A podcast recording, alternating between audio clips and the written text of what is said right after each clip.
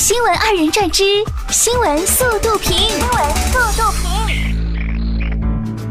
近日，嘉兴一快递员报警称，自己将王某网购的九千三百八十八元手机送到保安室，对方却说没收到，还申请退款。民警通过序列号追踪到该手机，竟是王某看到保安睡觉，拿走快递，假装没有收到货，后来将手机卖掉。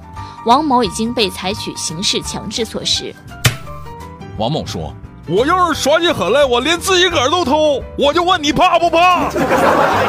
四川平山县一九岁男童和邻居家三岁女童玩耍时，说了很难听的脏话，遭到了女童母亲殴打。男童家人说，他当时已经道了歉，他却还扇孩子耳光。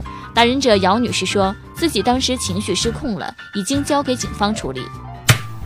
打人是不对，但是我也想说，自己个儿不教育好熊孩子。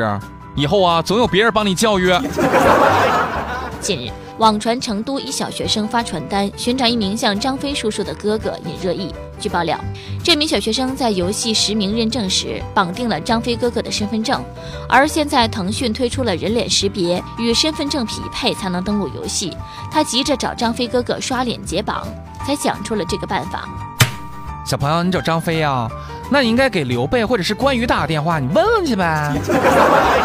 十二月二十五号十七点四十左右，一社会车辆出清华大学东南门时，因操作失误撞到清华大学校名标牌，造成标牌局部损坏，无人员受伤。交警已经到现场处理。这是一起普通的交通事故，驾驶员负全责。提醒大家谨慎驾驶，注意出行安全。这个故事就告诉我们大家伙儿，想进清华只能考进去，撞进去那是不可能的呀。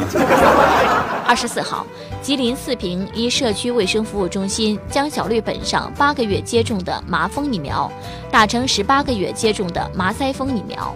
部分打针婴幼儿家长反映，孩子接种后有不同的症状出现。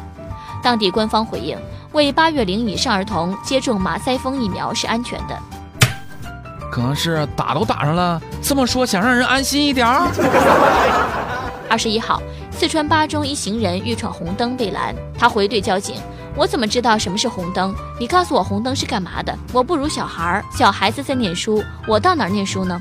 随后，该男子和同行人员边走边骂，执意闯红灯，横穿到马路另一头。最终，该男子被处以五十元罚款。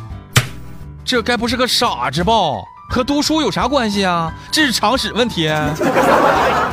十二月二十四号，贵州贵阳平安夜当晚，众多青年玩起喷雪大战，广场上雕塑被环卫工用塑料膜罩着，以防弄脏。环卫大妈按经验估计会忙到凌晨四点多，感叹道：“不要再搞了，我们实在太累了。”最终，警察赶来制止，喷雪大战结束。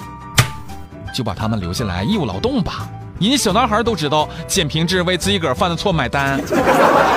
十二月二十一号。黑龙江哈尔滨，哈尔滨工程大学的同学用脚踩雪地，造出一艘长七十六米、宽十七米的超级航空母舰。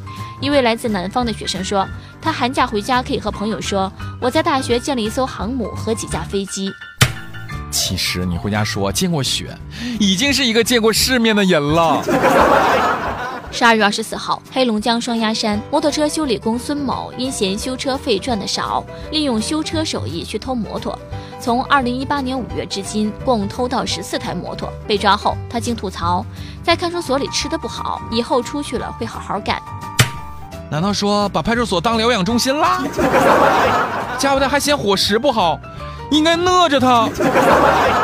当地时间十二月二十五号，美国政府关门第四天，特朗普总统在对美国在海外驻军发表圣诞讲话后表示，如果不修边境墙，我们政府就是不开门。此外，特朗普还称。外面有那么多毒品、人口贩子，那么多不法分子要进入我们国家，你唯一的办法就是去搭一面物理上的屏障，一堵墙。作为修长城抵御外敌的鼻祖，我们中国人可以很负责任的告诉特梅普，在古时候或许还有用，但是现如今真没啥用。